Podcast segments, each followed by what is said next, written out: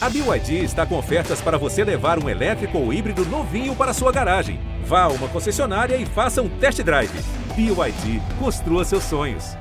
Muito bom dia, muito boa tarde, muito boa noite. Alô, torcida americana, vem aí a Copa Libertadores do América. Pela primeira vez em 109 anos, o América vai disputar a principal competição de clubes do continente. O América terminou o Campeonato Brasileiro na oitava posição oitava posição. Derrotou o São Paulo por 2 a 0, fez a parte dele, está na Libertadores. Eu sou Rogério Correia, estou aqui apresentando o podcast com o Jaime Júnior. Alô, Jaime Júnior, despresente aí, por favor. Ô, oh, oh, Rogério, um abraço para você. Alô, Henrique. Alô, Nação Americana. Parabéns, torcedor do Coelho. Henrique Fernandes está meio rouco, mas é ele mesmo, eu garanto. Tá. Alô, Henrique. Tudo bem? E não tô rouco de gritar pelo América ontem, não, que tava na transmissão, né, Rogério? A gente tava junto nessa. Mas poderia ter estado, porque foi bem empolgante ver o América confirmar uma, uma classificação que ele produziu ao longo da temporada, né, Rogério? É, algumas perguntas para jogar no ar aqui para você, torcedor americano, acompanhar o debate. É o grande ano da história do América? Foram duas conquistas, sem troféu, né? A permanência na Série A e a vaga na Libertadores. Bom, a meta desse ano era a permanência na Série A. E a do ano que vem? Qual é o próximo objetivo do América? Bauerman pode estar de saída, está conversando com o Santos, Ademir está indo para o Atlético. Existe algum risco de desmanche desse ótimo time do América? E vamos falar também do Ademir, né? 131 jogos pelo América, 32 gols, fez os dois gols de ontem na vitória sobre o São Paulo. Será que lá no Atlético o Ademir vai jogar, vai ter espaço para jogar? e mostrar o mesmo talento que mostrou no América. Vamos começar a falar do jogo do América contra o São Paulo, 2 a 0. O América construiu o placar no segundo tempo, né, Jaime, Henrique, mas poderia já ter aberto o placar, teve boas chances na primeira etapa com o próprio Ademir, né?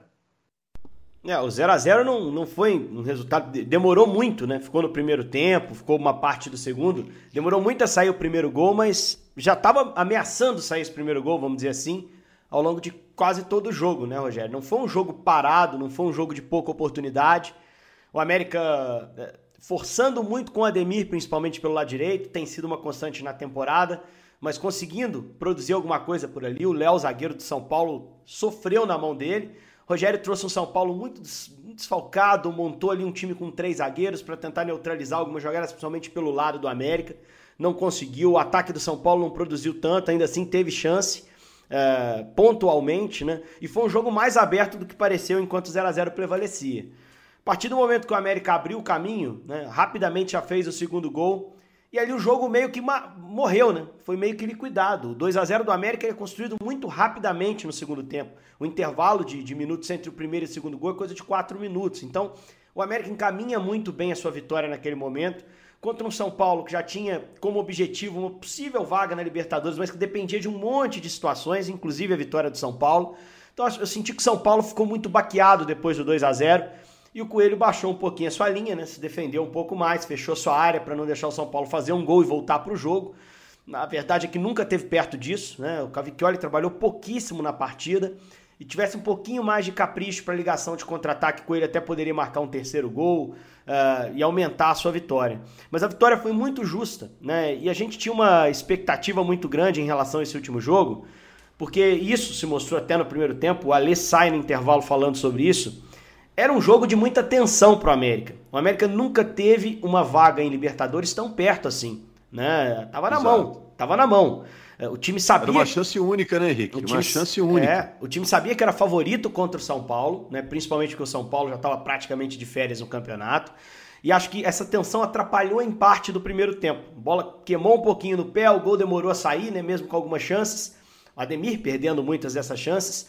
Uh, e aí no final do primeiro tempo tem até um empurra-empurra ali que demonstra uma certa tensão do América. Quando o gol sai cedo no segundo tempo, as coisas voltam para o lugar e eu acho que foi uma noite de festa, mais uma noite de festa para o torcedor do Coelho. Uma vitória muito justa de um time dominante contra um adversário com um orçamento maior, mesmo com os desfalques. Né? O América surpreendeu muita gente né, nesse campeonato brasileiro e fechou com essa classificação absolutamente merecida. Terceiro melhor time do segundo turno, Rogério. Essa é, é, é para mim esse foi o segredo para essa arrancada e a vaga. Terceiro melhor time do segundo turno, só fez menos pontos que o Atlético e que o Flamengo, os dois primeiros colocados. Então não dá para contestar a vaga e não dá para contestar também a vitória da noite de, de quinta-feira no Independência. Foi bem melhor que São Paulo. Vários números positivos, viu, Henrique? Além disso, né, o América na oitava posição vai receber de premiação 21 milhões e 400 mil pela posição no brasileiro, mais 3 milhões vão cair na conta aí por ter ido para Libertadores, né? O Ademir é o terceiro artilheiro do campeonato, minto, quarto artilheiro, né? Depois do Hulk, do Gilberto e do Michael, vem o Ademir com 13 gols. Então deu tudo certo para o América, a noite americana, né, Jaime? É, 10 mil pagantes lá no Independência, vitória sobre um time do tamanho do São Paulo, despedida do Ademir com gols, despedida do América na temporada. O torcedor americano vai tirar férias do time, mas rindo de orelha a orelha, né, Jaime? Ah, com certeza. Quero destacar também o desempenho defensivo do América. Foram 37 gols sofridos no Campeonato Brasileiro, sabe? Se a gente pegar aí é, o, o, desempenho dos principais times, né? o campeão brasileiro, por exemplo, o Atlético, sofreu 34 gols. O Flamengo, vice-campeão brasileiro, sofreu 36. O América sofreu 37. Esse bom desempenho defensivo foi fundamental para que o América conquistasse essa vaga na Libertadores da América, esse, esse, essa grande campanha. Foi fundamental também ter sido um bom mandante. Dos 53 pontos que o América fez, 33 foram conquistados em casa.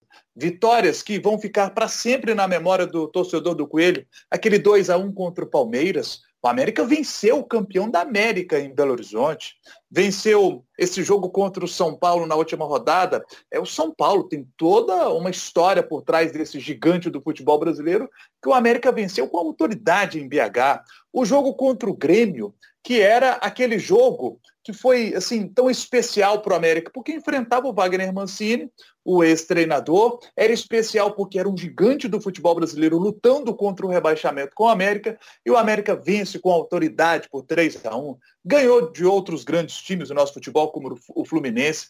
Acho que tem uma vitória, assim, para mim, assim, importantíssima que foi contra o Fortaleza. Foi quarto colocado no Brasileiro Fortaleza. Time difícil de ser batido. Veio para Belo Horizonte e o América conseguiu vencer, sabe? É, conseguiu empatar com o Flamengo em casa num jogo que tinha muita gente achando que o América seria goleado em Belo Horizonte pelo Flamengo. O Flamengo teve um empate contra o América em BH. O Grêmio foi jogar contra o, o, o América foi jogar contra o Grêmio lá em Porto Alegre, empatou aquele jogo contra, contra o Grêmio, sabe? Fora de casa, vitórias importantes. Eu, eu cito a vitória, por exemplo, contra o Bahia, é, um jogo até que Henrique e eu transmitimos, o América chegou a fazer 4 a 1 no Bahia, uma estratégia que foi muito bem montada, muito bem executada. O América chegou a fazer 4 a 1 o jogo terminou 4 a 3 o América deu uma relaxada ali no final, tomou dois gols do Gilberto no finzinho. Grande jogo do América naquela oportunidade. O América ganhou do Santos na Vila Belmiro, que é sempre muito difícil. Ganhou do esporte adversário direto na luta contra o rebaixamento fora de casa. Então, esses jogos que eu estou citando aqui foram jogos que, que foram deixando o time mais cascudo, né? para poder chegar nesse momento e conquistar a vaga na Libertadores. É, o Jaime o Henrique até citou no podcast anterior o empate com o Ceará lá no Castelão na, na rodada anterior, né? Acabou que aquele pontinho foi fundamental para o América arrumar essa vaga na Libertadores, né? É, até para matar o Ceará também, né? Porque aquele empatezinho lá deixou o Ceará complicadíssimo para essa rodada final. O Ceará até perdeu para o time de juniores, praticamente, do Palmeiras, em Barueri, né? Mas se o Ceará tivesse vencido, era o Ceará que entrava precisando só de uma vitória na última rodada, né? Então o América trouxe para si essa vantagem de, de, só ele resolver sua vida nesse jogo final. E não adiantaria nada trazer essa vantagem se não confirmasse contra o São Paulo, né? Eu acho que todo o cenário, Rogério, é, preparou para uma última rodada assim brilhante do América e o time confirmou isso em campo. Então acho que é, é, é, muito bacana ver isso acontecer. Você fez algumas perguntas, como você sempre faz na abertura de cada edição aqui do podcast, e, e você perguntava: é o melhor ano da história do América? E eu me peguei pensando, não sei se é, pode ser que sim, porque a vaga é histórica na Libertadores, a campanha foi muito boa no brasileiro. Mas é o segundo ano consecutivo que você faz essa pergunta numa edição de podcast. É. No ano passado a gente também tinha a mesma interpretação, né? Estávamos aqui tentando entender se o América já tinha tido uma temporada tão fabulosa quanto uh, a temporada 20. Né? O América a... vai, curiosamente, né, Henrique, comemorando boas temporadas sem ganhar títulos, mas comemorando boas temporadas, né? É isso. E, e, assim, passando a impressão de que pode chegar mais forte no ano seguinte, né? Pode novamente ser um time forte na temporada seguinte. Eu acho que isso aí é a consolidação de um trabalho de anos. Na coletiva, o Marquinhos Santos fala sobre isso, né? Ele é, abre a fala dele, claro, celebrando ali a classificação, a permanência na Série A já tinha sido comemorada em, rodadas anteriores. Ele toma um banho né, dos jogadores, os jogadores antes da entrevista entram, mostram ali para o Marquinhos que estão com ele, que ele é muito bem quisto no grupo, e o Marquinhos consolidou muito bem o trabalho que já tinha sido produzido ali do Mancini, colocou componentes dele, e é também uma peça extremamente importante desse sucesso do América, mas o Marquinhos abre a fala dele citando os treinadores passados, e ele não fica no Mancini, ele vai falar do Lisca. Então, assim, é um trabalho de ano após ano. Se você quiser voltar um pouco mais no tempo, o Felipe já deu um início de. O Felipe Conceição já deu um iníciozinho de base ali, de um acesso que bateu na trave, foi confirmado no ano seguinte. Né? Então eu acho que é um América que está. Teve o América do Enderson, puxar mais para trás, foi o América do Enderson, do Moreira, que também foi muito bem. Isso, se você for pegar, cara, é, é, um, é, um, trabalho que vem de muito tempo. Essa vaga do, do América na Libertadores, essa boa Série A, ela não é casual, cara. Não é uma campanha pontual dentro de uma temporada perfeita, porque o América tem um super elenco. Não tem isso, cara. Tem um craque, para mim, muito claro, Ademir e tem uma espinha dorsal, uma base que foi mantida ano após ano e foi sendo melhorada. Então é, é a consolidação de um trabalho que vem lá de trás, que passa muito pela figura do Marcos Salum, que também foi muito reconhecido, não só pelo Marquinhos Santos, mas pelo Ademir na saída do campo. O tamanho do Salum para a história do América é gigantesco. Acho que merecia uma edição do podcast só sobre ele. Só sobre as decisões que ele tomou, sobre a maneira como ele consegue gerir um ambiente de trabalho, né? Num, América que é muito difícil você montar e manter competitivo. É, mais difícil, talvez, que os rivais. A gente viu o Cruzeiro viver grandes momentos na história, o Atlético está vivendo. Para o América chegar a, uma, a, um patamar de competição alto e, e, se manter é muito mais difícil. E esse América tem conseguido. Então, assim, SA a parte, né? O América deve se tornar empresa, está praticamente certo. Investimento deve entrar. É, o América construiu algo grande ao longo de anos. E sempre que a gente for falar do sucesso dessa temporada, a gente tem que pontuar isso. Não foi pontual, não foi por acaso, não é um super time, um raio que caiu ali, vários jogadores brilhantes apareceram. Não, é uma espinha dorsal, um trabalho bem feito, é tranquilidade para exercer esse trabalho. É boas, é, são boas escolhas na troca de treinador. Você perde um Lisca, você traz um Mancini que te mantém nos trilhos. Você perde o Mancini eh, por algo que o América não podia controlar. Você traz o Marquinhos que consegue consolidar o trabalho. Tudo isso aí fez com que o América hoje celebrasse esse momento. E eu acho que não chega a Libertadores, claro, não chega como favorito ao título, mas não chega para ser só um coadjuvante, para ser um participante. Eu acho que se mantiver esse trabalho, pode passar bem pela pré, pode integrar uma fase de grupo, pode surpreender o continente. E é isso que a gente espera ver do América na temporada que vem. Ô Jaime, é, a meta desse ano era a permanência na Série A, né? A Libertadores virou um bônus, um bônus dourado, um grande bônus aí para o América, né? A meta era a permanência na Série A, porque o América voltou para a Série A agora, né?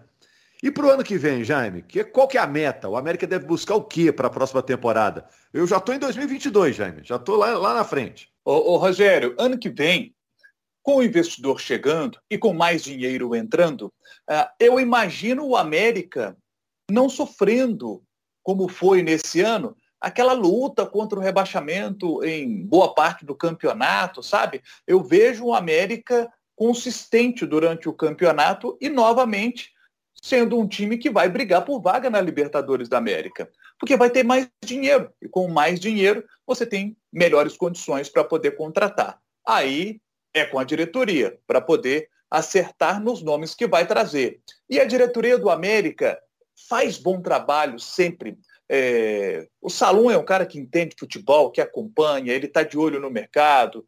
E não só o Salum, todos que trabalham no América nessa análise para poder trazer os jogadores. É, a gente pega, por exemplo, é, o Marlon. Poxa, Marlon fez um campeonato muito bom, muito bom na lateral esquerda. Ontem não jogou porque estava suspenso. Jogador que veio lá do Sampaio Correia. O América puxou e fez um grande campeonato.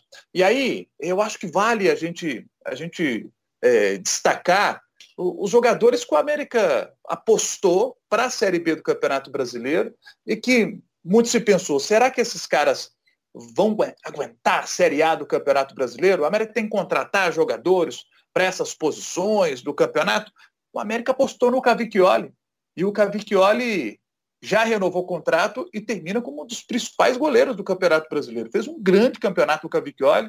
Se a defesa do América teve bom desempenho, muito também pelas atuações do Cavicchioli, que salvou o time em várias oportunidades. O Bauerman, que está indo para o Santos, já se despediu. Grande campeonato dele ao lado do Ricardo Silva. Né? É, se a gente pegar aqui, por exemplo, o Alê, que a gente viu jogar Campeonato Mineiro no Uberlândia. O Alê, poxa, grande campeonato também do Alê, como cresceu é, o Alê nesse, nesse período no América. Né? O América foi muito importante para a carreira do Alê. O próprio Ricardo, né? O próprio Ricardo, né, né, Jaime? O próprio Ricardo Silva, Sim. cara. Ricardo Silva tinha ido bem na Série B no América. Saiu, foi jogar a Série B de novo pelo Operário, o América jogando a Série B da temporada passada. O Ricardo não estava no elenco do Lisca. E aí vem essa aposta, não, vamos lá puxar ele do Operário, trazer ele de volta. E ele virou uma peça importantíssima no segundo turno, né? É. Bom zagueiro. Ainda tem Juninho, tem Lucas Cal, foi, foi muito legal. Oh, o Cal Até também é uma grande aposta, tá? O Cal era um é. cara que já era conhecido, mas estava lá em Portugal, ninguém imaginava. Um Cal é de São Paulo, gente. Poderia estar jogando contra o América nessa noite de, de, de quinta. Então, assim, teve muita decisão certa, muita análise correta do time. E claro, esses caras também só conseguem funcionar bem individualmente porque existe um ajuste coletivo claro. O Marquinhos também falou na coletiva. O time que jogou contra o São Paulo era basicamente o time do ano passado. Com o Patrick na lateral ali, com o Ricardo voltando, mas era um cara que já conhecia o grupo. Mas voltou o Zé no meio, né? O Zarat também uma novidade. Era o Rodolfo, centroavante na temporada passada. Mas a espinha dorsal tá lá, a estrutura do time tá lá. Né? E, e o, o, Mancini até rodou um pouco, é, flertou ali com o time com três zagueiros, chegou a jogar bem assim, é, é verdade seja dito. O jogo contra o Bahia que o Jaime citou é um jogo que o time tinha uma cara diferente, né? Mas ele, no final das contas, voltou para a estrutura do Lisca, que é o 4-3-3, com o Ademir bem agudo numa ponta, o Azevedo fazendo um segundo atacante do outro lado. Uh, o Marquinhos inventou aí um, um Zarat como falso 9, que até não tem o melhor ajuste, mas que ajuda na articulação. A estrutura tá lá, a trinca no meio tá lá, né? Mudou o cal, mas o Zé entrou natural também nesse jogo contra o São Paulo, a linha de quatro atrás. Então é um trabalho consolidado de anos e anos, com boas escolhas não é super time, não tem uma geração brilhante na base, a base do América revela muito, mas não tem uma geração brilhante na base que tenha subido. É trabalho de dia a dia, cara. É trabalho difícil de, de consolidar, mas consolidado agora com essa vaga internacional. Mas aqui, olha só, Jaime, você falou aí do Bauerman, né? Ele disse que está conversando mesmo com o Santos, falou, como você mesmo mencionou aí, em tom de despedida do América. O Ademir, esse vai para o Atlético, já está certo mesmo, né? Tem risco de desmanche desse time que a gente está elogiando aí para o próximo ano, Jaime? Acho natural que, que surjam agora propostas. Por exemplo, o Alê chegou a ter uma proposta do Santos quando o Lisca era o treinador. O, Lisca deu uma entrevista já a respeito disso. Inclusive, o Lisca contou que o, o Alê procurou o, o Lisca para conversar. O Lisca falou, vá lá e conversa com o Salum. E quando o Ale conversou com o Salum, ele voltou no Lisca, o, o Lisca falou assim, é, o homem não te liberou não, né? Aí o Ale falou, cara, não dá para eu deixar o América agora, não dá para eu deixar o Salum, cara. Sabe, o Salum soube conversar com o Ale para mantê-lo no América. O Salum, ele sabe mexer o doce. Então agora, neste momento, pelo que eu conheço do Salum, neste momento, se aparecer uma proposta para o Ale, ele não segura o Ale ele deixa o Alê sair. Até porque o, o, Alê, o Alê tem contrato só até maio de 22, já pode assinar o pré com qualquer um agora. Isso. E se aparece uma proposta agora, ele, ele, ele permite a, a saída do Alê, pelo que eu conheço do Salão. É, o Mateuzinho, por exemplo, chegou a ter proposta para sair, ele segurou o Mateuzinho prometendo, olha, no fim do ano, se aparecer uma proposta para você, eu deixo você embora. E quando apareceu, ele deixou o Mateuzinho embora. Então, o, o Salão sabe mexer o doce e ele sabe que é, o América, além dele, tem profissionais para poder trazer outros jogadores para poder fazer essa, essa composição. E o que eu tenho destacado com o investidor com mais dinheiro, essa recomposição fica mais fácil.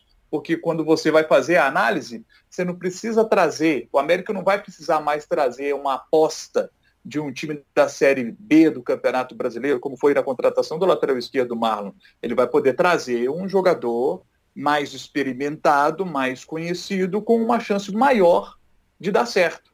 Então, é, é, essas mexidas, eu acho que naturalmente vão acabar acontecendo. Tem o Lucas Cal, por exemplo. O Lucas Cal é um jogador que o América tem interesse na permanência. o Henrique citou, ele pertence ao São Paulo. Né? Então o América já está conversando com o São Paulo para a permanência do Lucas Carlos. Seria legal se ele pudesse ficar. Ele cresceu muito no América. E vamos ver se o América vai conseguir a permanência dele. Então tem essas questões né, que Zarat vai permanecer para o ano que vem? Né? Como é que fica a situação aí do Zarat? É, o América manterá né, o, o, o Patrick para o ano que vem? Ou com essa mudança com o investidor, o América vai tentar trazer um outro lateral direito?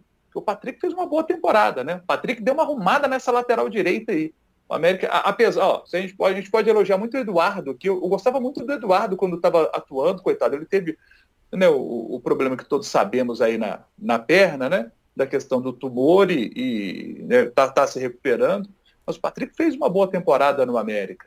Então essas mexidas são naturais do mercado. E entenda a pergunta do Rogério, porque é, assim como surgiu proposta para o Bauerman, que fez um grande campeonato, pode surgir aí para o Marlon, para o Alê. O Juninho se consolidou, está é, tá consolidado como um jogador é, com potencial para disputar a Série A do Campeonato Brasileiro.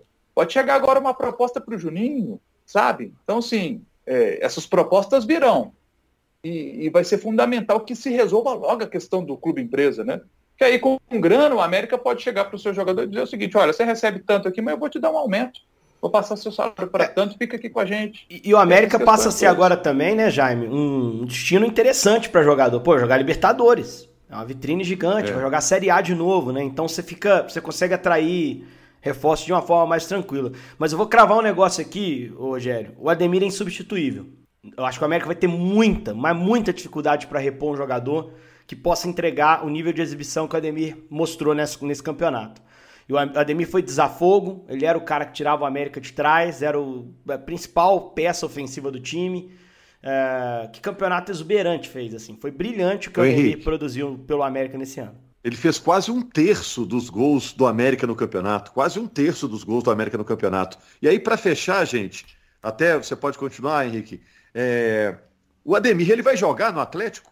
porque no América é, é, o rei, é o 10 do time, é a referência, todo mundo busca o Ademir.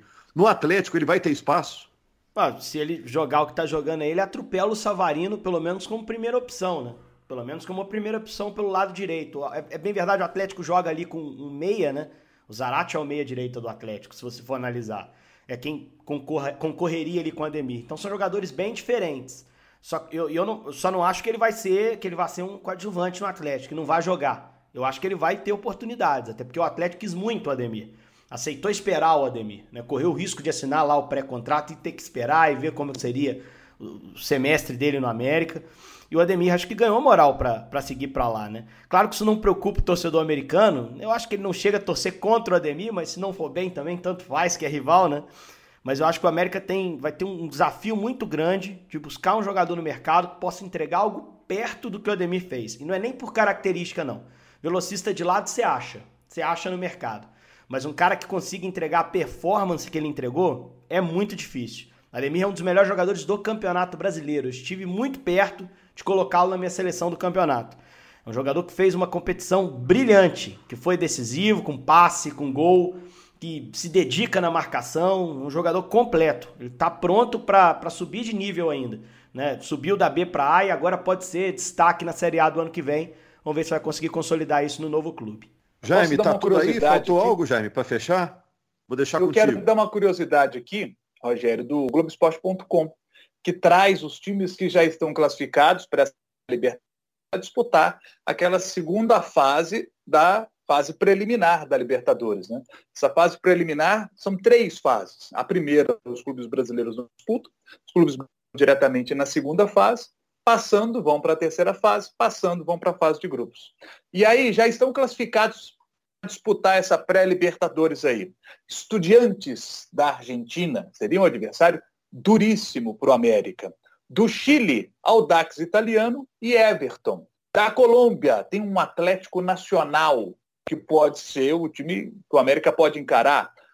Tem, por exemplo, o Guarani do Paraguai, que é um time que tem disputado aí Libertadores da América, já chegou a fazer grande campanha. Né? Tem o Universitário do Peru, que está sempre disputando, né? o Monagas da Venezuela. Então são esses times aí que já estão classificados. Tenho certeza que o torcedor do América, ouvindo isso aí, já deve ter pensado, poxa, estudiantes, não seria uma boa pegar o estudiantes, né? Pegar um time do tamanho do Estudiantes, do Atlético Nacional, são dois times aí que o torcedor do América vai torcer muito para que o América não, não encare, né? não tenha pela frente, que aí seria um compromisso mais difícil de avançar.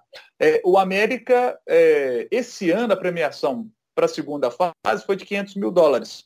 É, é, e para a terceira fase, 550 mil dólares. E um milhão de dólares por cada um dos jogos da fase de grupos da Libertadores da América. Ano que vem deve ter um reajustezinho desses valores, eu imagino, mas vejam só, né? Se o América conseguir chegar à fase de grupos, ele já chega com 1 milhão e 50 mil dólares no bolso e garantiria mais 3 milhões de dólares, é, considerando os valores da Libertadores deste ano, né? É, é uma grana, é uma grana assim que é, para o clube, um clube como o América, poxa, é uma grana alta, importantíssima ali para poder construção, para a construção né, do time da para a temporada, né? Tomara que o Coelhão consiga avançar aí e chegar à fase de grupos da Liberta. É isso. E, e, o Jaime disse, né, Henrique? São três fases na pré-Libertadores. O América entra já na segunda. Se passa para a terceira é, e por acaso não, não consegue avançar, ele garante vaga na Sul-Americana? É isso. É, Isso, né? Na primeira, não. Se cair no primeiro mata-mata, já era. Acabou já o ano era, é. internacional é. do América. Mas se passar na segunda, né? Se passar para a segunda e for eliminado, ele tem a oportunidade de jogar a Sul-Americana.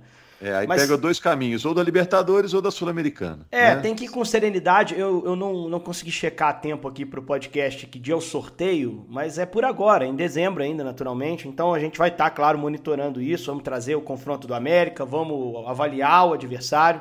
Vamos cobrir como o América merece. E, e ao torcedor americano é desfrutar esse momento, né, Rogério? É histórico. É, o América é um dos melhores times do Brasil hoje. É o oitavo melhor na competição, é um representante no torneio internacional. E como eu disse, eu não acho que o América vá ser um saco de pancada na, na Libertadores, não. Eu acho que quem sair no sorteio contra o América nessa pré aí pode ficar preocupado. Porque é um time muito organizado, muito competitivo, acostumado à Copa, né? Ano passado, semifinalista de Copa do Brasil. Então dá para jogar o campeonato à Vera. Vamos ver se vai, vai ter um sorteio favorável para aumentar essa chance. Parabéns aos jogadores, comissão técnica, dirigentes, torcida americana. Vem aí, Jaime, a Copa Libertadores do América. E o sorteio, dia 23 de dezembro. É quando vamos conhecer aí o time que o Coelhão vai enfrentar. É isso, grande abraço. Segunda-feira estamos de volta com mais um GE América, já projetando 2022. Um abraço.